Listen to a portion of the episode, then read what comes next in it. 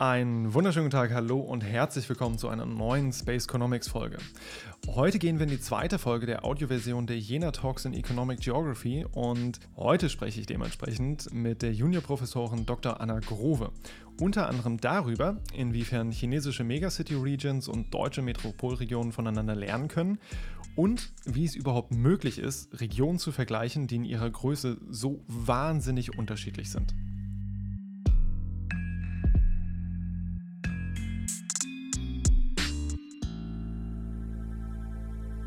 Anna, ich freue mich sehr, dass du dir neben den J-Talks auch für unseren Podcast nochmal die Zeit nimmst und dementsprechend auch an dich erstmal Hallo und herzlich willkommen. Ja, hi Björn. Ähm, Anna, du bist seit 2015 an der Universität Heidelberg und hast dort jetzt auch die Juniorprofessur für Regional Governance am Institut für Geografie inne. Ähm, zuvor hast du an der Alberts-Ludwig-Universität Freiburg und der TU Dortmund gearbeitet und an der letzteren hast du ja auch promoviert. Mhm.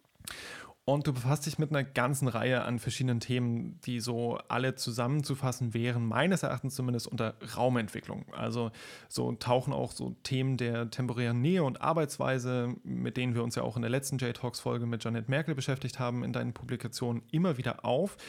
Aber neben all dem sticht vor allem etwas anderes bei deinem Werdegang heraus. Wenn man nämlich deinen Namen googelt, ähm, dann erscheint hinter Anna Grove noch vor dem Zusatz Heidelberg das Wort Metropolregion. Und immerhin hast du, Anna, ja auch bereits in deiner Abschlussarbeit deines Studiums zur Metropolregion in der Wissensgesellschaft geschrieben. Und die, die Frage, die sich mir an der Stelle einfach stellt, was fasziniert dich so sehr an Metropolregionen, dass du immer wieder zu dem Thema zurückkommst? Also Metropolregionen fand ich eigentlich schon im Studium ganz interessant. Ähm, es gab da Seminare dazu, wo wir ein bisschen mehr darüber gesprochen haben, was eigentlich Metropolregionen sind oder was man sich überhaupt darunter vorstellen kann. Und ähm, es ist ja nicht ganz geklärt, abschließend, was wirklich eigentlich eine Metropolregion mhm. ist. Also es gibt sehr unterschiedliche Perspektiven darauf, ähm, je nachdem, ob man jetzt zum Beispiel eher aus der Stadtgeografie, vielleicht aus der Wirtschaftsgeografie oder vielleicht auch aus der Planung, also aus der praktischen mhm.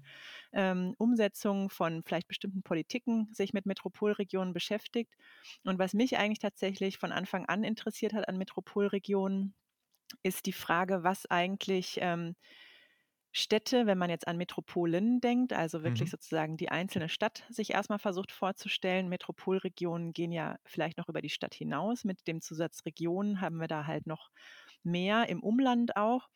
Was eigentlich also sozusagen von der Stadt her, was so eine Stadt so besonders macht. Weil eine Metropole mhm. ist ja mhm. nicht jede Stadt, ähm, wobei ja doch jede Metropole natürlich auch eine Stadt ist. Und also ja. wie kommt man also von der Stadt zur Metropole? Was ist da der Unterschied?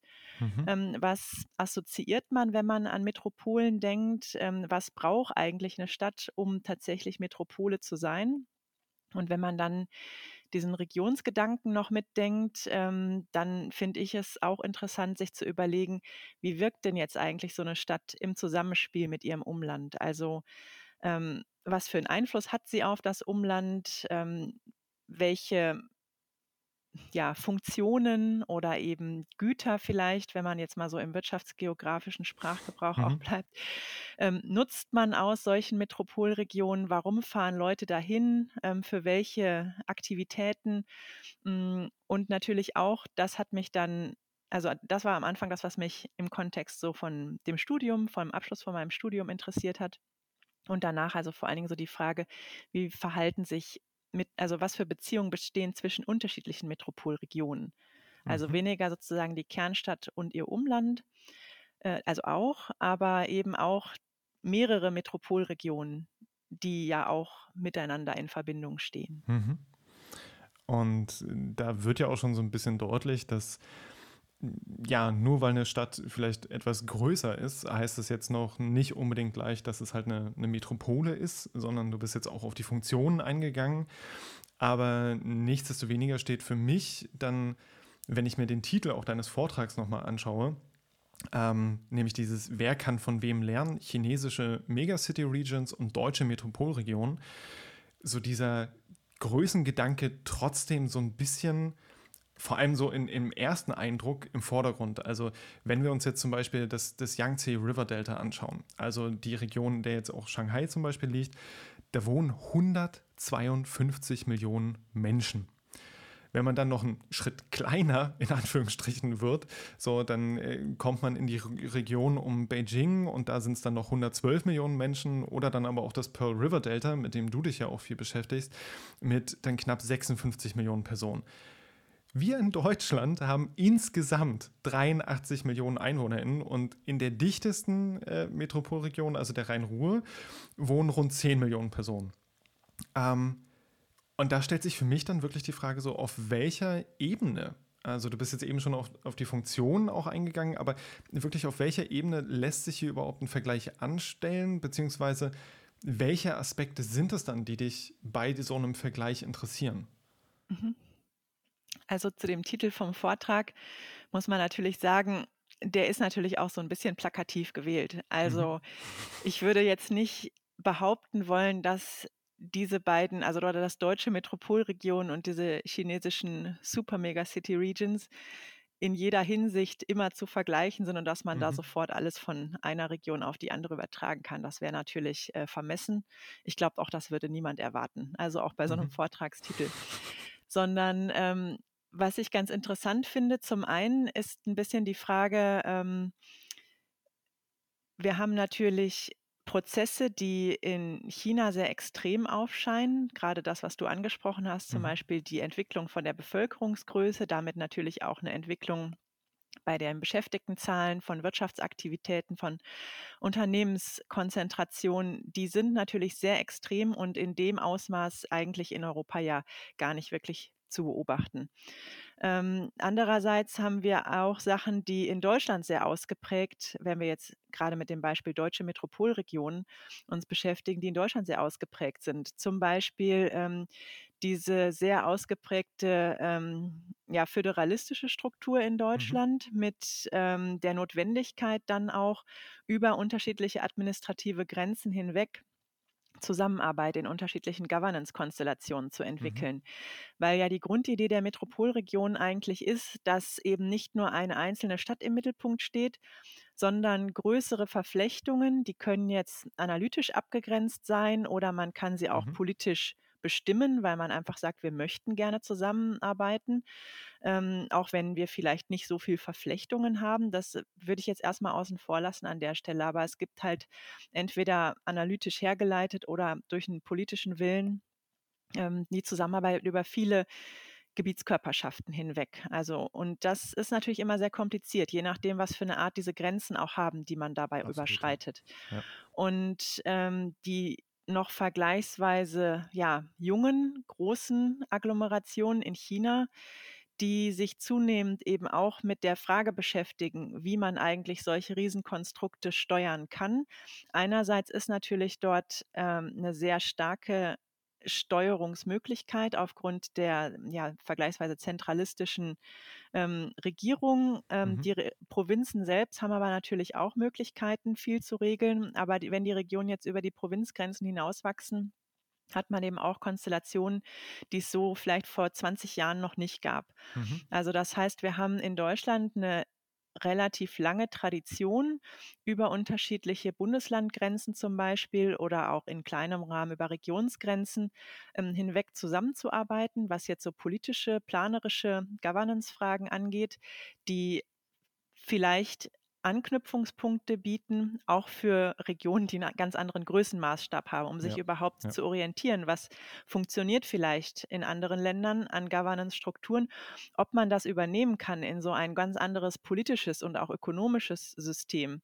Äh, mhm. Das ist natürlich wieder mal eine andere Frage. Ähm, aber zumindest kann man sich erstmal orientieren. Das ist ja auch das, was hm, in diesen Zusammenarbeiten zum Beispiel mit ähm, chinesischen Doktoranden oder Doktorandinnen dann passiert.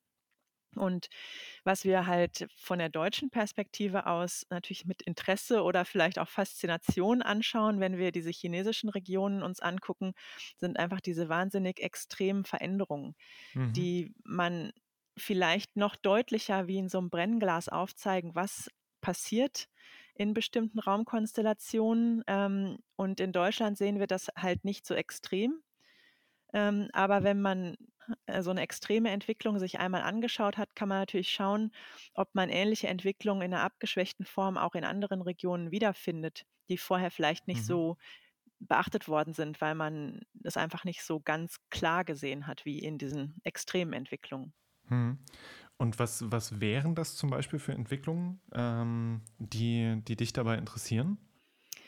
Also jetzt in den chinesischen Kontexten Mhm. finde ich zum Beispiel ganz spannend, ähm, wie sich ähm, die Strukturen und Muster sozusagen innerhalb der Region verändern. Also wir können im Zeitverlauf natürlich nur anschauen, was sich Mhm. verändert.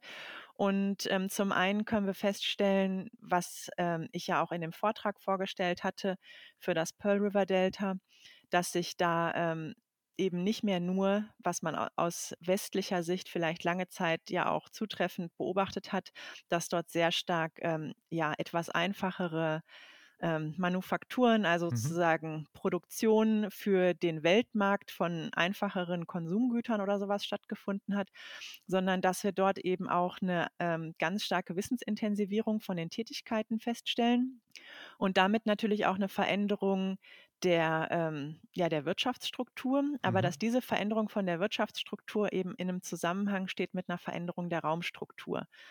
Also wir haben in mhm. den Zentren auf einmal Veränderungen, was die Wissensintensität angeht. Gleichzeitig waren diese einfacheren Tätigkeiten, die in vielleicht größeren Lagerhallen oder Produktionshallen passiert sind, die können jetzt in den Zentren nicht mehr sein. Die Zentren sind zu teuer geworden für mhm. diese Aktivitäten. Ja. Das heißt, es finden Verdrängungsprozesse statt ähm, die in diesen Zwischenraum gehen, aber sogar bis hin in ein weiter entferntes Umland was eigentlich so mit so Anreicherungsprozessen von bestimmten ökonomischen Tätigkeiten in bislang eigentlich sehr agrarisch geprägte mhm. Peripherien von diesen großen Agglomerationen ähm, zu beobachten ist.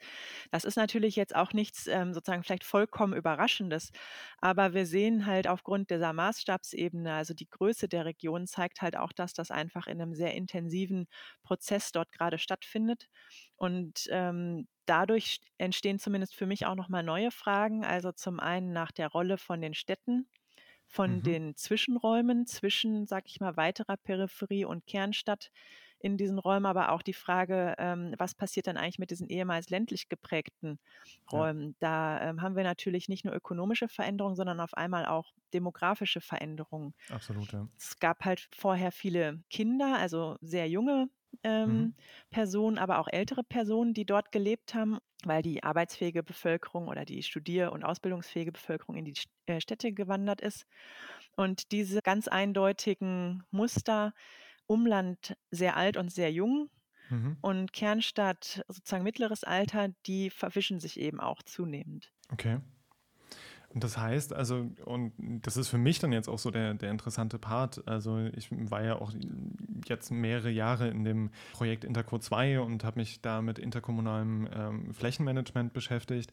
Ja, wo ich halt auch sehe, wo da zum Teil auch einfach die Zusammenhänge jetzt schon für mich viel, viel deutlicher werden. Also zu sehen, dass wir eigentlich ähnliche Herausforderungen an vielen Stellen noch haben. Also dieses, wie gehen wir mit flächenintensiven Betrieben um, die dann in vorher landwirtschaftlich geprägte Regionen kommen und dann gegebenenfalls auch natürlich Landwirtschaftsfläche verdrängen. Und ähm, wie erreichen wir dann irgendwie so ein gemeinsames gemeinsames Vorwärtsgehen dabei und einen Umgang damit. Und da passt es dann ja auch, dass du jetzt auch mehrfach den, den Begriff der Governance zum Beispiel angesprochen hast. Also der kommt ja eigentlich aus den Politikwissenschaften und es geht um diesen, ich sage jetzt mal, scheinbar weicheren Begriff für Regieren, also das Governing, das halt eher dieses Steuern in den Fokus nimmt. Inwiefern spielt diese Governance denn in den Metropolregionen beziehungsweise den Megacity Regions eine Rolle, also in Bezug auf welche Funktionen, beziehungsweise auch in Bezug auf deine Forschung?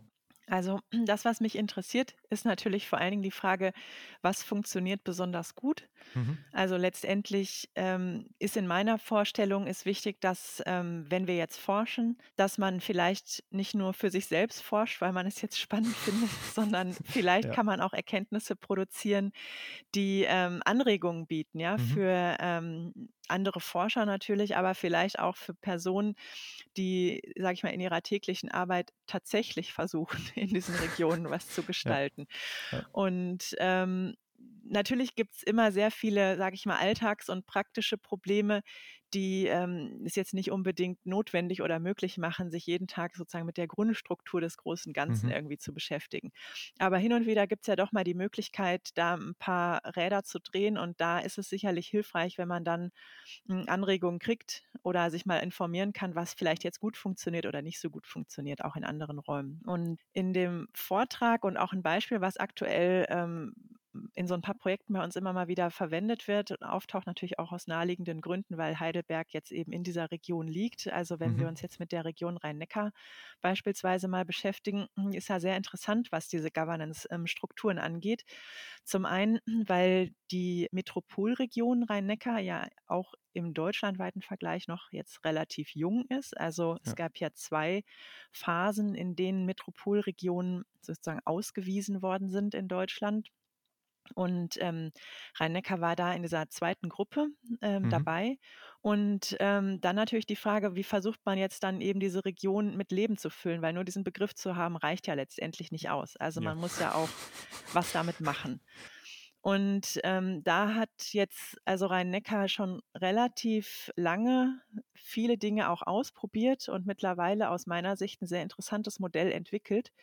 Hm, vielleicht muss man noch dazu sagen, dass Rhein-Neckar aber auch eine besonders, sag ich mal, anspruchsvolle Region ist, was diese Governance-Strukturen angeht, okay. weil die Region ja über drei Bundesländer hinweg mhm. verläuft. Mhm. Und ähm, wenn man sich jetzt tatsächlich mal mit der Raumplanung beschäftigt, dann ist das ja doch auch ein sehr, sag ich mal, juristisch geprägter Arbeitsbereich. Ja. Ja. Also äh, wir haben sehr viele Regeln, die vorgeben, was getan werden kann, auf welcher mhm. Ebene, wer darf was planen. Und das ist ja auch nicht von ungefähr, ähm, dass das reguliert ist, weil ja durch Planungen auch sehr viel verändert wird. Also nicht mhm. nur, sage ich mal, optisch in der Landschaft, sondern es werden ja auch vielleicht Werte geschaffen oder vermindert. Es passieren auch äh, Prozesse, die nicht mehr rückgängig gemacht werden können, mhm. beispielsweise mhm. bei einer Versiegelung in der Landschaft. Also da passiert ja doch relativ viel. Und deshalb ähm, haben wir natürlich viele Regeln. Dazu, das macht es kompliziert. Was es halt für den Fall Rhein-Neckar noch komplizierter macht, ist, dass die Regeln zum Teil in den Bundesländern auch unterschiedlich sind. Mhm. Und für einen Raum jetzt zu planen, der unterschiedliche Regeln hat, aber man hat den Anspruch, für den Raum gemeinsame Regeln zu schaffen, mhm. ähm, ist halt sehr schwierig. Und ähm, das haben sie aber versucht und auch äh, mittlerweile würde ich sagen, ja, für die Komplexität dieser mhm. Herausforderung ganz gut gemanagt. Also da sozusagen zum Beispiel einen einheitlichen Regionalplan zu erstellen für diese okay. Region. Also dann bundeslandübergreifend. Mhm, genau ein mhm. bundeslandübergreifender mhm. Regionalplan, aber das ist ja, wie gesagt, nur ein Teil von so einer Governance. Du mhm. hattest ja gerade auch gefragt, was macht jetzt eigentlich Governance aus? Ist das sozusagen auch sowas, ja, vielleicht Fluides oder sowas mhm. Informelleres? In meiner Vorstellung und so zumindest stelle ich das in Rhein-Neckar fest, ist das eigentlich ein Zusammenspiel von sehr vielen unterschiedlichen Steuerungsmechanismen. Das können mhm. natürlich so, sag ich mal, ähm, ja, formellere Regelungen sein. Also wenn wir jetzt zum Beispiel an den Regionalplan denken, das ist natürlich ein hartes Instrument. Ja. Ähm, gleichzeitig gibt es aber, ähm, also dafür gibt es zum Beispiel in der Region Rhein-Neckar den ähm, Verband, der mhm. äh, Regionalplanung macht. Aber es gibt nicht nur diesen Verband, der sich da mit Themen beschäftigt, sondern eben auch zum Beispiel noch eine GmbH und einen Verein, die okay. alle wie so ein, quasi vielleicht wie so drei Ecken von so einem Dreieck abbilden und ähm, unterschiedliche Themenbereiche bearbeiten. Also ähm, zum Beispiel eher sowas wie so eine Art Austausch in der Region zwischen, naja, vielleicht Spitzenakteuren könnte man so sagen, die in einem mhm. Verein stattfindet, die GmbH, die auch vom Verband getragen wird, zum Teil mitgetragen ähm, wird, die so operationelle Dinge ausführt, die äh, vielleicht eine hoheitliche Einrichtung wie der Verband nicht selbst übernehmen kann. Also es gibt da unterschiedliche Akteure, die auch so mhm. bewusst mhm. so geschaffen worden sind, um sich gegenseitig zu ergänzen und halt okay. diese komplexen Probleme in dieser grenzüberschreitenden Region bewältigen zu können. Und was sind das dann für Aufgaben, die die GmbH zum Beispiel wahrnimmt? Also wo der, wo der Verband einfach nicht nicht geeignet für ist? Es gibt also unterschiedliche Dinge. Also es gibt Mhm. manchmal einfach ähm, zum Beispiel kleinere Projekte, wo auch vielleicht noch mal eine Stelle geschaffen werden muss, was vielleicht für einen Träger öffentlichen Rechts jetzt so nicht möglich ist, einfach schnell mal jemanden Mhm. einzustellen für eine gewisse Zeit und dann aber auch wieder nach Abschluss des Projektes dann eben nicht mehr weiter zu beschäftigen. Ja. Das ist halt in der GmbH zum Beispiel möglich. Die können auch experimenteller erstmal arbeiten, Dinge austesten, ähm, auch eigenes Geld dafür mal in die Hand nehmen, was eben auch in so einem Verband nicht ohne weiteres möglich Mhm. ist. Also da vielleicht einzelne Studien noch mal zu finanzieren, weil man dann Okay, vielleicht ja. stärker noch an die Vergaberichtlinien dann gebunden Mhm. ist. Absolut. Also, ähm, natürlich läuft das nicht losgelass äh, ja, losgelöst von den Arbeiten, die der Verband macht. Aber es sind auch zum Beispiel so Themen jetzt, wie zum Beispiel Tourismus oder sowas, was einfach Mhm. nicht die Kernaufgabe vom Träger der Regionalplanung ist. Ja. Aber trotzdem wichtig ist, ähm, Marketingbereich, Mhm. Digitalisierung, Tourismus, also solche Themenbereiche auch zu behandeln. Und damit die gut behandelt werden können, auch in einem engen Zusammenhang mit den zum Beispiel formellen Träger der ähm, Regionalplanung, ähm, gibt es sozusagen die Trägerstruktur von der Mhm. GmbH, wodurch der Verband mit eingebunden ist. Aber da kann der, die GmbH eben etwas freier auch die Mhm. Themen wählen und auch in Form von Projekten etwas flexibler bearbeiten. Mhm. Und äh, sind das dann auch solche Governance-Strukturen, die wir zum Beispiel in den Megacity-Regions finden würden? Oder sieht das Ganze dort quasi gänzlich anders aus? Das ist genau die Frage, die ja eben in einem Projekt bei uns Mhm. ähm, bearbeitet wird aktuell. Also zumindest ähm, schaut sich eine Doktorandin gerade an, ähm, was es für Governance-Strukturen gibt, wie Mhm. da jetzt zum Beispiel die Akteure kommen, die eben eher aus dem öffentlichen Bereich, kommen sie eher aus dem privatwirtschaftlichen Bereich, wie arbeiten die zusammen und was von diesen Elementen könnte auch zum Beispiel für die Steuerung von so einer großen äh, Super Mega City Region wie dem Yangtze River Delta ähm, genutzt werden. Mhm. Bislang ist es so, dass es dort eben auch überwiegend durch ähm, die staatliche Planung gesteuert wird. Mhm. Bislang waren auch sehr stark die ähm, Megacity Regions, also die Politiken, sehr stark auf ökonomische Themen ausgelegt. Okay. Also das heißt vor allen Dingen die ähm, ja, Förderung von bestimmten Clustern oder die ähm, einfach das Schaffen von neuen Wirtschaftsstandorten in den Regionen stand sehr stark im Fokus. Mhm. Also die Frage zum Beispiel nach den eher softeren Themen wie Tourismus, Kultur, Tourismus vielleicht noch nicht ganz so stark, aber kulturelle Themen oder auch Nachhaltigkeitsthemen, was zum Beispiel Flächenverbrauch angeht, die stehen bislang da eigentlich noch nicht so auf der Agenda. Okay. Sind aber in Deutschland viel, viel stärker auch Mhm. im, sage ich mal, thematischen Spektrum der ähm, Governance-Strukturen in den Metropolregionen verankert.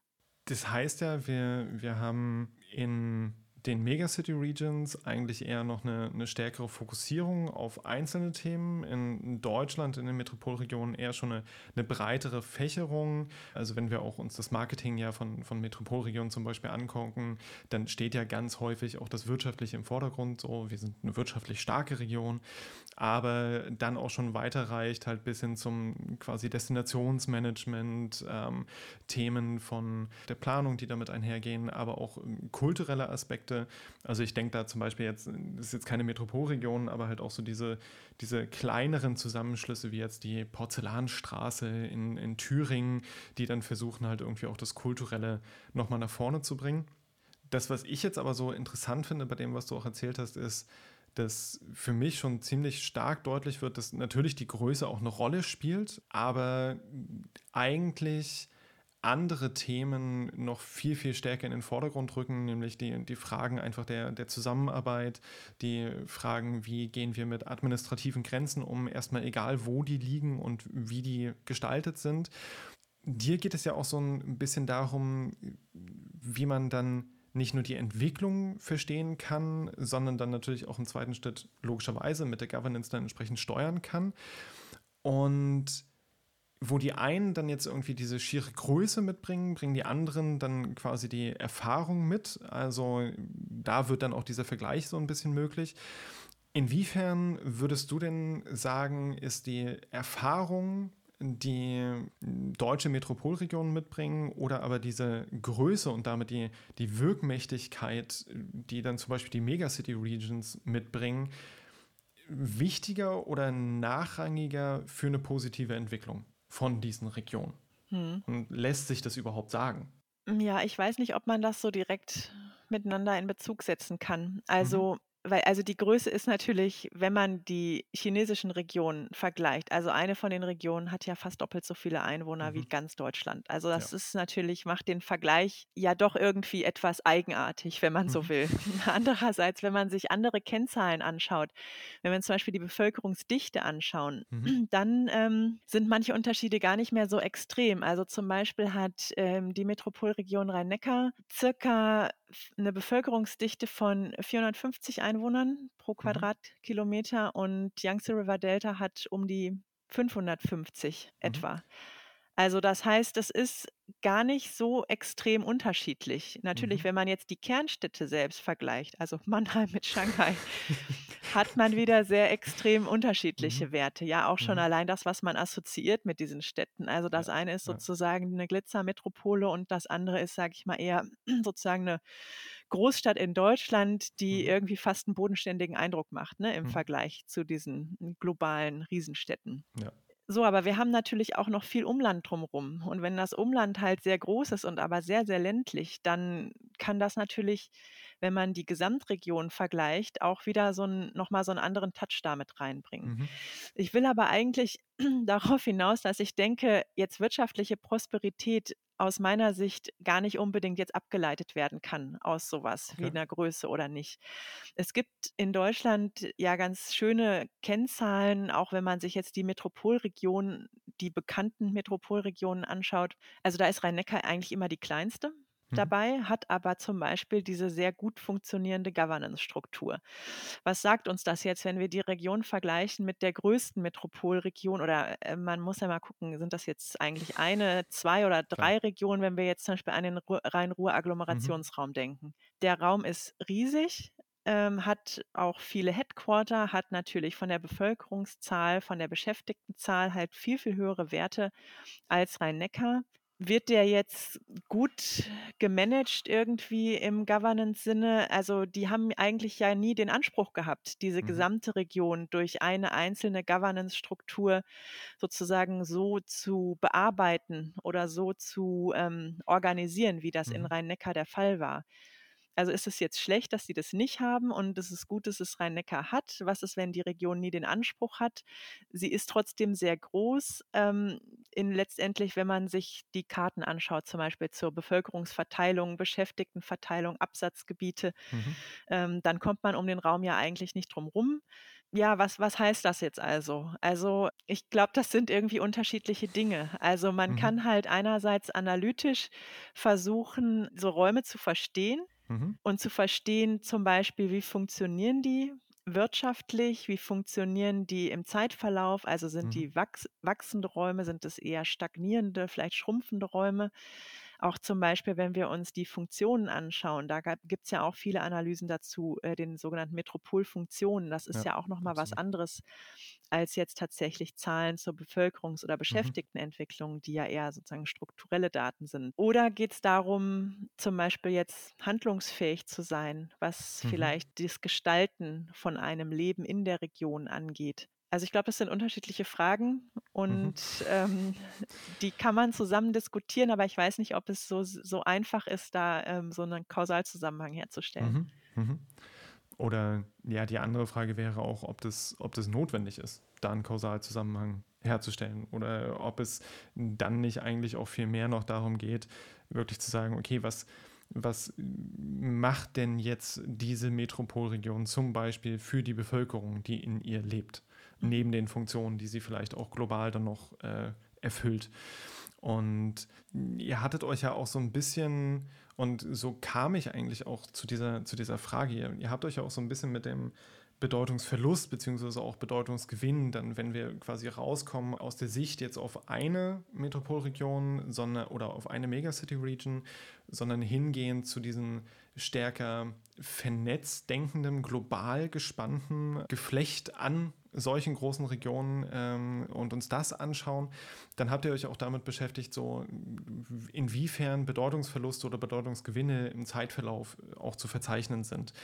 Habt ihr da Zusammenhänge zu zum Beispiel Governance-Strukturen oder aber auch zu der, der Größenentwicklung oder anderen Entwicklungen feststellen können? Was macht die Bedeutung von so einer Region aus? Mhm. Die Analysen haben wir durchgeführt eben auch zur deutschen Metropolregion. Mhm. Und ähm, da haben wir das tatsächlich jetzt nicht mit speziellen Governance-Modellen verglichen. Die Frage, die dahinter steht, ist eigentlich gewesen, die Metropolregion oder die großen Agglomerationen, die stehen ja in einem Verhältnis zueinander. Mhm. Also die ähm, liegen im gleichen Nationalstaat mhm. und ähm, in Deutschland haben wir ja über die Jahrzehnte hinweg, auch natürlich historisch bedingt durch die Teilung und dann durch die Wiedervereinigung natürlich nochmal so eine besondere Situation. Mhm. Also wir haben Funktionsverlagerungen zum Zeitpunkt der Teilung gehabt, die zum Beispiel aus der ehemaligen, damals dann ehemaligen Hauptstadt Berlin raus, mhm. vor allen Dingen in den westdeutschen Teil passiert sind. Und ähm, dabei ist so eine Arbeitsteiligkeit im Städtesystem entstanden. Also wir haben eine Finanzmetropole mhm. ähm, gehabt mit Frankfurt. Wir haben ähm, unterschiedliche Arten von anderen Schwerpunkten leicht gehabt. Also zum Beispiel Hamburg mit einem stärkeren Fokus auf den Handel. Dann hatten wir in München einen stärkeren Fokus auf Versicherungen, einen starken Rechtsfokus oder äh, in Düsseldorf Medien, in Köln. Also so unterschiedliche Schwerpunkte. Jetzt nicht unbedingt so extrem, dass die Städte komplett unterschiedlich aussehen, ja. aber man sieht halt schon leichte Schwerpunkte, was mhm. die Wirtschaftsstruktur angeht. Und eine Frage war dann, ähm, nach der Wiedervereinigung, wenn jetzt sozusagen das Städtesystem sich verändert, auch mit der Hauptstadtentscheidung, dass Berlin eben wieder neue Hauptstadt wird, was passiert da im Städtesystem? Das heißt, ähm, was ich jetzt zum Beispiel gemacht habe oder auch in dem Projekt, wo wir damals zusammengearbeitet haben, haben wir Zeitpunkte verglichen, so in den 90er Jahren, dann mhm. bis hin so zu 2010 ungefähr. Was hat sich da dann also wieder verändert in, in diesem Zeitverlauf? Ist also wieder alles nach Berlin gewandert und gibt es da jetzt wieder sozusagen die große Hauptstadt mit allen Funktionen oder hat sich da irgendwie was von diesen Verschiebungen erhalten? Und da muss man sagen, diese Veränderungen sind halt sehr, sehr dynamisch ähm, zum mhm. Teil gewesen. Also über eine ganz lange Zeit ähm, hat man da doch immer noch zum Beispiel gesehen, dass Berlin da erstmal eigentlich ja, so eine eigenartige Position hatte irgendwie. Das war fast immer so ein bisschen wie so ein Berlin-Effekt auch beschrieben. Okay. Als sehr große Stadt, die wieder Hauptstadt ist, in der auch viele politische Funktionen dann wieder neu Mhm. angesiedelt waren, ähm, war es aber gleichzeitig so, dass zum Beispiel ähm, im wirtschaftlichen Bereich nicht sofort diese gleiche Entwicklung auch beobachtet werden konnte. Mhm. Also lange Zeit, das gab es ja auch mal diesen Spruch, ne, Berlin ist arm, aber sexy. Also da hat sich das hat sozusagen die Stadt auch beschrieben. Mhm. Also eben keine Stadt mit einem großen Wirtschaftszentrum. Das war eigentlich immer noch lange München und Hamburg und auch mhm. Frankfurt, Stuttgart natürlich auch durch die Autokonzerne. Ja. Und in Berlin war sozusagen, ja, günstiger Wohnraum, vielleicht eine besondere alternative Szene plus mhm. die Politik, also eigentlich eine ganz interessante Mischung. Und die Analysen gingen alle so bis so um 2010 rum.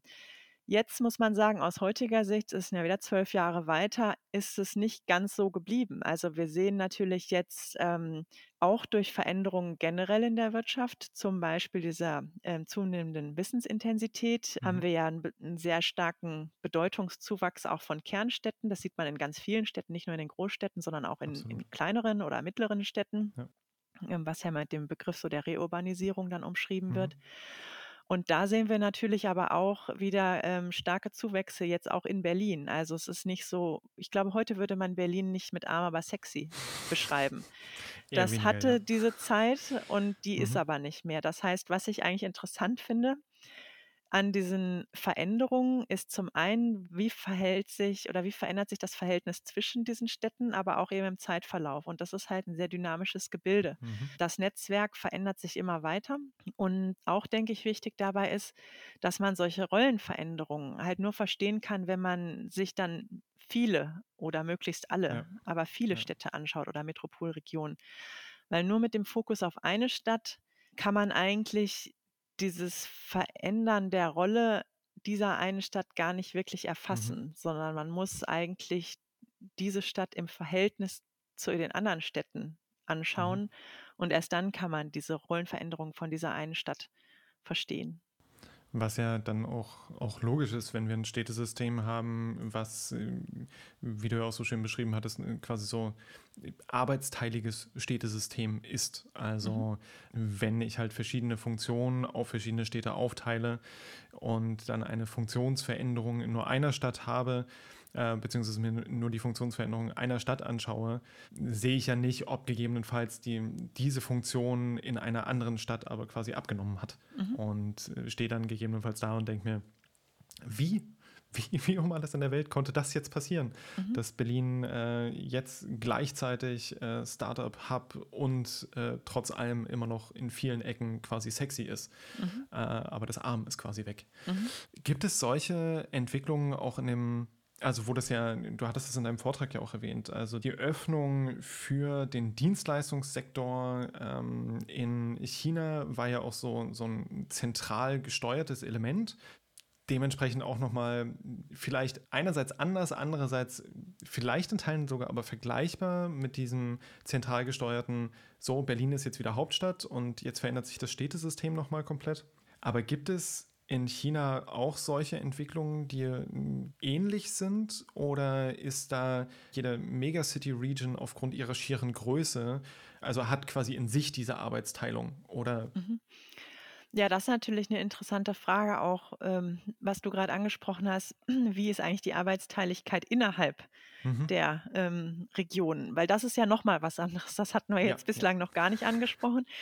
Ähm, also vielleicht zunächst mal, wenn man sich die ähm, Metropolregionen als solches anschaut oder die Megacities, äh, wenn wir da bei dem Begriff bleiben, dann kann man da natürlich schon auch ein paar unterschiedliche Schwerpunkte feststellen. Also klar ist natürlich die Region zum Beispiel um Beijing, also Peking, Mhm. auch eher durch politische Funktionen wiederum geprägt. Das ist sicherlich auch nachvollziehbar.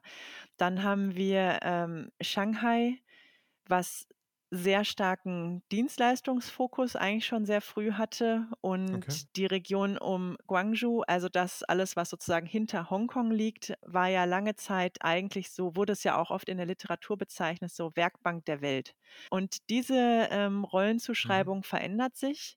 Wie gesagt, es gibt eben auch zunehmend diese wissensintensiven Aktivitäten auch in den Kernstädten in dem Pearl River Delta, also das, was sozusagen hinter Hongkong liegt. Mhm. Und gleichzeitig haben wir natürlich auch noch wahnsinnig viele riesige Agglomerationen, die wir jetzt gar nicht alle mit Namen aufzählen können, die ähm, in anderen Teilen des Landes liegen. Ganz interessant ist, dass es dann auch explizite Politiken gibt, diese Städte auch zu stärken und um sozusagen Okay. eine Entlastung einerseits der gesamten Küstenzone natürlich zu erreichen, aber Mhm. auch um vor allen Dingen das gesamte westliche, also der mittlere und der westliche Teil, um den weiterzuentwickeln, sodass wir da eben auch ein, ähm, ja, so ein bisschen vielleicht so einen neuen Fokus haben auf Regionen, die wir eigentlich noch gar nicht so wirklich kennen oder die vielleicht in der westlichen Welt noch gar nicht wirklich ins Bewusstsein gekommen Okay. äh, sind als große Stadtregionen.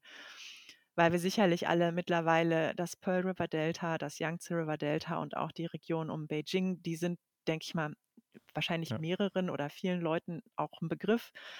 Aber ähm, die anderen 15 Megacity Regions, die da noch, äh, noch zu finden sind, die vielleicht weniger. Ja. Und da ist natürlich auch die Frage, das sind zum Teil auch tatsächlich also für chinesische Verhältnisse kleinere Städte, die aber im, im Zeitverlauf zum Beispiel durch gezielte Ausweisung von also besonderen ja, Vergünstigungen, was zum Beispiel Steuern angeht, aber auch durch eine Ermunterung der Politik vor Ort, eben dort An Anknüpfungspunkte zu schaffen für wirtschaftliche Aktivitäten, die eben sehr, sehr stark gewachsen sind, ganz schnell in den letzten zehn Jahren. Und wenn diese Städte aber natürlich wieder eine Okay. bes- bestimmte Größe erreichen, auch zum Beispiel dann Universitäten dort sind, dann neue Mhm. Firmengründungen, dann verschieben sich natürlich auch wieder die Verhältnisse in dem chinesischen Städtesystem. Dort haben wir also vielleicht weniger das, was wir jetzt in Deutschland beobachtet haben, dass durch die Wiedervereinigung was dazukommt, sondern eher, dass bestimmte Städte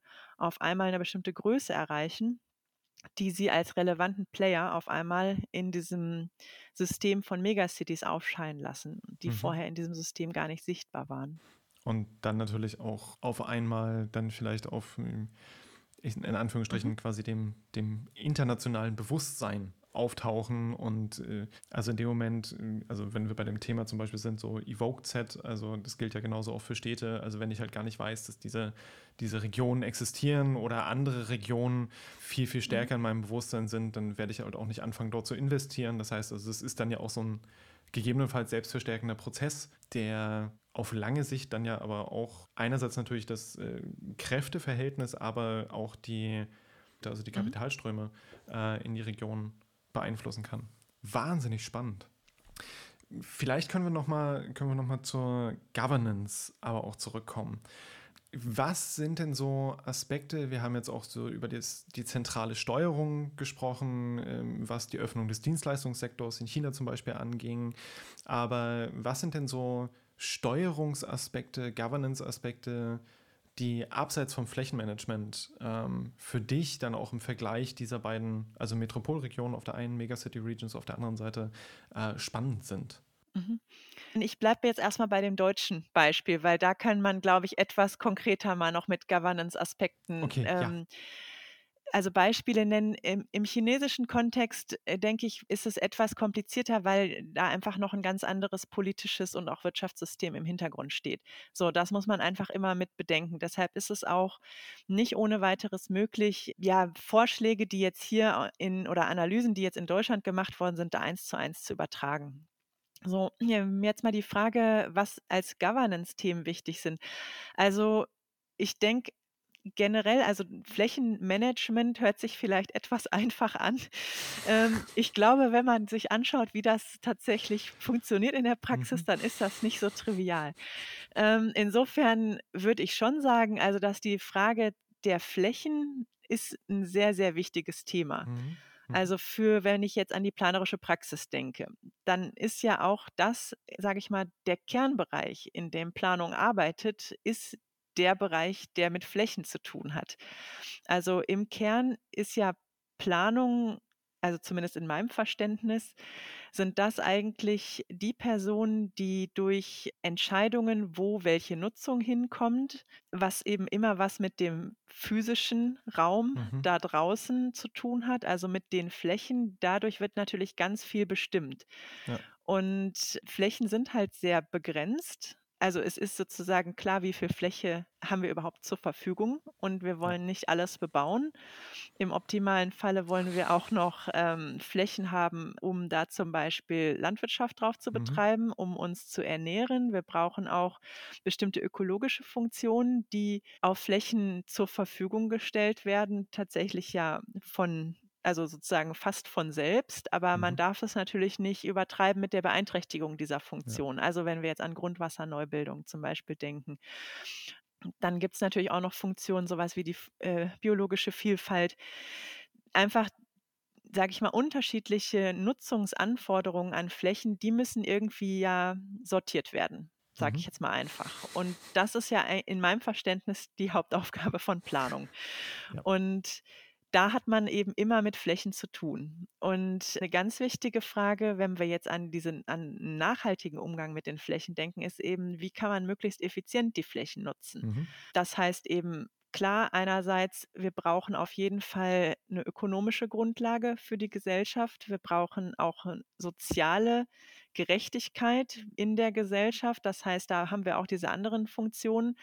Aber wir haben natürlich auch diese Notwendigkeit, das, das Ganze irgendwo unterzubringen. Also wir mhm. haben quasi soziale und ökonomische Wünsche, die mhm. auf Flächen realisiert werden müssen. Und wir brauchen aber auch Flächen, die diese ökologischen Komponenten bereitstellen. So, das muss halt irgendwie sortiert werden. Und ich glaube, wenn wir so denken, dann ist das Flächenmanagement, also nicht nur ein Hin- und Herschieben von Grundstücken, mhm. jetzt durch irgendwelche Umlegeverfahren oder vielleicht durch, sage ich mal, Nachverdichtung in irgendwelchen Dorfzentren oder sowas, sondern dann ist es eigentlich im Kern ja die Organisation der gelebten Welt letztendlich die räumliche Organisation. Und das, das ist, glaube ich, schon ziemlich ähm, schwierig. Also gerade wenn man sich anschaut, was so passiert, weil Absolut. es halt diese wahnsinnigen, vielfältigen Anforderungen und auch Interessens Konflikte gibt, mhm. die damit einhergehen. Und was auch, glaube ich, wichtig ist, ist, wenn wir nochmal an die großen Unterschiede auch denken, also an Disparitäten, die innerhalb von Deutschland oder zum Beispiel auch innerhalb von einzelnen Regionen zu finden sind. Also wir haben ja einzelne Regionen oder Teile in Regionen, die, ähm, sag ich mal, prosperieren, mhm. das ist aus ökonomischer Sicht zu begrüßen und gleichzeitig haben wir damit natürlich viele Wachstumsprobleme. Also was soziale Sachen angeht zum Beispiel, wir haben zum Beispiel sehr teuren Wohnraum dann dort. Mhm. Wir haben aber natürlich auch ökologische Probleme dadurch, also indem es zum Beispiel zu Lasten von Freiraum geht. Gleichzeitig haben wir auch Räume, in denen wir Schrumpfungsprozesse haben. Und zwar nicht nur in deutschlandweiten Vergleich, sondern schon auch in jeder einzelnen kleineren Region. Ja. Ja. Das heißt, da haben wir äh, dann eben Schrumpfungsprobleme, Tragfähigkeitsfragen, die damit einhergehen. Und das sind eben auch immer Fragen, die natürlich sehr schnell ähm, zu so Gerechtigkeitsfragen dann werden. Mhm. Also auf welche Räume legen wir das Augenmerk? Ähm, mit den begrenzten Ressourcen, die man hat, kümmert man sich jetzt um welche Räume? Äh, was für Ziele versucht man damit umzusetzen? Also sozusagen das ähm, Organisieren der Flächen zu einem möglichst effizienten, aber auch gleichzeitig gerechten ähm, ja, Ergebnis zu bringen. Wahrscheinlich ist das ähm, ein Fass ohne Boden. Durchaus, ja. Aber, aber sozusagen die, die planerische Aufgabe. Und in dem Kontext, glaube ich, ist vor allen Dingen wichtig in Governance-Strukturen, dass es also insofern funktioniert, als dass man in der Lage ist, in solchen Strukturen sich auf Ziele zu einigen und mhm. auch überhaupt die Möglichkeiten hat, diesen Zielen halt hinterher zuzuarbeiten. Mhm. Also das wäre sozusagen wahrscheinlich so das Minimum. Wenn die Personen oder Akteure in größeren äh, regionalen Kontexten gar nicht miteinander kommunizieren, dann scheitert es ja schon an dem ersten Schritt. Hm. Und das ist ja auch gerade dann interessant, äh, wenn wir von einem arbeitsteiligen Städtesystem zum Beispiel reden. Da dann auch zu sagen, wenn wir, so wie du es angesprochen hattest, auch diesen gesamtdeutschen Blick dabei nehmen, wo will ich eigentlich welche Funktionen haben, wo, wo sollten welche Funktionen vielleicht auch gefördert, geschützt werden, die uns die Flächen bereitstellen. Ist das so eine Stellschraube, die auch in den chinesischen Megacity Regions genutzt wird? Also dieses Flächenmanagement als Ordnung des Raumes und als Ausweisung für zum Beispiel dann auch potenzielle zukünftige Gewerbeschwerpunkte oder Industrieschwerpunkte zum Beispiel? Ja, ja, also es gibt auf jeden Fall auch sowas Ähnliches, sage ich jetzt mal, wie eine Flächennutzungsplanung. Das Mhm. funktioniert jetzt natürlich nicht ganz genau gleich, aber dass Pläne erstellt werden, in denen unterschiedliche Nutzung eingetragen wird, ähm, das gibt es dort auch. Mhm. Und da ist halt tatsächlich die Frage, denke ich mal, wenn wir jetzt in solchen größeren regionalen Kontexten denken, was für Schwerpunkte, inhaltliche Schwerpunkte äh, stehen da eigentlich im Vordergrund? Also mhm. in Deutschland würde ich schon sagen, sehen wir es in der Praxis tatsächlich schon immer wieder, dass auch häufig ähm, ökonomische Ziele mhm. von vielen Akteuren, also der Bürgermeister, der halt noch ein Unternehmen bei sich haben möchte, das wäre vielleicht so der plakativste Fall, mhm. dass man dort also versucht, immer wieder auch die Politik, ähm, versucht, die Planung dahin zu beeinflussen, dass zum Beispiel mehr Priorität ökonomischen Zielen eingeräumt wird, mhm. wohingegen ja in der Planung selbst nicht nur natürlich ökologische Belange irgendwie mitgedacht werden, aber doch auch schon relativ stark. Das hat zum Beispiel ja auch was mit unterschiedlichen rechtlichen Vorgaben zu tun. Also wir haben unterschiedliche Umweltprüfungen, die zum Teil natürlich aus dem deutschen Recht stammen, zum Teil aber auch aus europäischem Recht stammen. Mhm. Und dieser Fokus auf ähm, solche Umweltthemen, der würde ich sagen, ist in China im Vergleich noch nicht so stark ausgeprägt in okay. der Planung. Also viele von den ähm, regionalen Themen, da geht es schon ganz explizit darum, also ökonomische Prozesse entweder zu stärken oder halt mhm. anzuregen, wenn sie noch nicht da sind. Also wie aus dem Beispiel, was ich vorhin erzählt habe, dass Städte so unterstützt werden, dass sie in der kürzesten Zeit also sehr groß werden, um dann überhaupt als so eine Art Agglomerationsplayer auf einmal auf der Landkarte mit mhm. aufzuscheinen. Mhm. Und ähm, die ökologischen ähm, Belange stehen da bislang noch nicht so im Vordergrund. Das könnte sich vielleicht ändern. Also ich meine, das ist natürlich jetzt ein Mutmaßen, aber ich mhm. denke, der Grund, warum bislang sehr stark der Fokus auf der Ökonomie lag, ist natürlich auch darin zu sehen, dass ähm, China auf einem ganz anderen Level noch vor 20 Jahren stand, was überhaupt die mhm. ökonomischen mhm. Grundlagen angeht als heute. Und dass da natürlich erstmal jetzt über einige Zeit der Wunsch da war, da einfach ja gewisse Prozesse auch nachzuholen um einfach auch die ökonomische Grundlage zu schaffen. Mhm. Und wenn das so ist, dann weiß ich jetzt nicht genau, wie das in der Zukunft weitergehen wird, aber es wäre natürlich zu hoffen, dass da auch dann stärker auf ökologische Belange dann mhm. zum Beispiel eingegangen wird, um zum Beispiel Luftqualität zu verbessern. Das sind sicherlich die Themen, die vielleicht auch am ehesten dort in der Debatte auch dann mhm. auftauchen. Okay. Was für mich persönlich jetzt bei diesem ganzen Themenkomplex, den du ja auch bearbeitest und den ich persönlich auch mega spannend finde, auch natürlich irgendwie durch den Hintergrund, den ich halt habe aus dem Interco-Projekt zum Beispiel, aber dann mit diesem chinesischen Fokus. Du arbeitest ja auch explizit mit chinesischen WissenschaftlerInnen zusammen und veröffentlichst mit denen zusammen auch Paper. Zum Teil ja aber auch, wenn ich das richtig mitbekommen habe, auch auf Chinesisch. Ja, das stimmt. Also ich muss dazu sagen, ja, ich, ich kann selbst kein Chinesisch. Okay. Ähm, aber äh, also ich meine, die normale Arbeitssprache ist Englisch, das ist klar. Mhm. Okay. Also ich habe einige chinesische Gäste gehabt, mhm. Gastwissenschaftler mhm. bei mir ähm, in der Arbeitsgruppe, aktuell auch eine chinesische Doktorandin. Mhm. Und ähm, klar, man hat natürlich gemeinsame Interessen, sonst würde mhm. man in diesen Konstellationen gar nicht zusammenarbeiten. Logisch, ja die Grundsprache ist schon auf jeden Fall Englisch. Okay. Aber es kommt natürlich zu unterschiedlichen Situationen, wo dann auch manchmal Dinge dann auf Chinesisch passieren. Ähm, also vielleicht ein Beispiel. Da haben wir uns für eine chinesischsprachige Zeitschrift entschieden, mhm. um dort in dieser Zeitschrift das Beispiel Rhein-Neckar vorzustellen. Mhm mit den Governance-Strukturen. Mhm. Und also vielleicht ganz interessant, der die Interviewpartner, die wir hatten, mit denen haben wir Deutsch gesprochen. Also da habe ich das Interview auf Deutsch geführt, was wir ähm, gemeinsam vorher auf Englisch mit dem Leitfaden vorbereitet haben. Mhm. Weil natürlich die Personen aus der Planungspraxis mit den Fachbegriffen, die man mhm. verwendet, mhm die mhm. ich ja auch kann, ähm, ja. besser auf Deutsch das Interview führt, weil man einfach präziser sprechen kann. Mhm. Sodass wir dann das Interview auf Deutsch geführt haben, das dann übersetzt werden musste, beziehungsweise ich die Sachen dann übersetzt habe, damit auch die Begrifflichkeiten dann im Englischen stimmen. Mhm. Dann können das dann die chinesischen WissenschaftlerInnen und ich halt beide lesen. Man kann über einzelne Begriffe nochmal mhm. sprechen, mhm. versuchen zu klären, was ist damit eigentlich gemeint. Dann wurde der Text geschrieben, durchgegangen auf Englisch, dann kann man es auf Chinesisch dann übersetzen. Die Zeitschrift selbst, wenn man dann in diesem ne, System da drin ist, also dieses Verwaltungssystem von den Journals, da mhm. kriege ich dann in chinesische Mails, die ich aber natürlich selbst nicht lesen kann. Dann mhm. übersetze ich das halt mit einem Übersetzungsprogramm. Mhm. Und ja, so geht das halt voran. Also es ist natürlich schon verlangsamt vielleicht den Prozess dann schon etwas, aber ähm, ja, also es ist handelbar. Okay. es wird auch immer alles einfacher. Ja.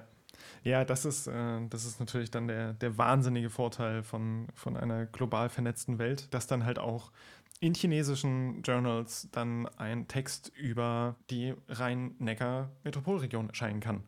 Auf Chinesisch. Also ja, wieder eigentlich die, die perfekte Schleife zu dem, wer kann von wem lernen, dass natürlich dann auch solche Paper wahnsinnig dabei helfen können, dann diesen Wissenstransfer zwischen den verschiedenen Metropol- oder Megacity-Regions zu fördern.